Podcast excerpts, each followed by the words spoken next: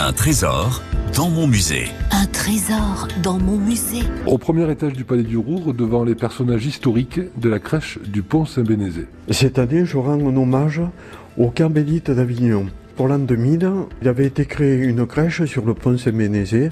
On avait demandé un décorateur. Ce décorateur avait fait des maquettes et ça représente tous les personnages historiques d'Avignon. Jean-Victor Moureau, qui, sous l'égide de l'Estelle d'Avignon, monte les crèches au Palais du Roure depuis de très nombreuses années. Il est donc crèchiste. Un trésor Un trésor dans mon musée. Ce sont des grands santons en cire, presque d'église. hein. Déjà, on peut voir Catherine de Sienne, qui est à l'origine du départ des papes d'Avignon, une carmélite. Elles se sont représentées dans cette crèche. Nous avons un roi, et ce roi est Saint-Louis, Louis IX. Le pape, Innocent VI, puisque c'est la même époque. On peut voir aussi trois ordres de pénitents. Alors, il y en avait sept à Avignon.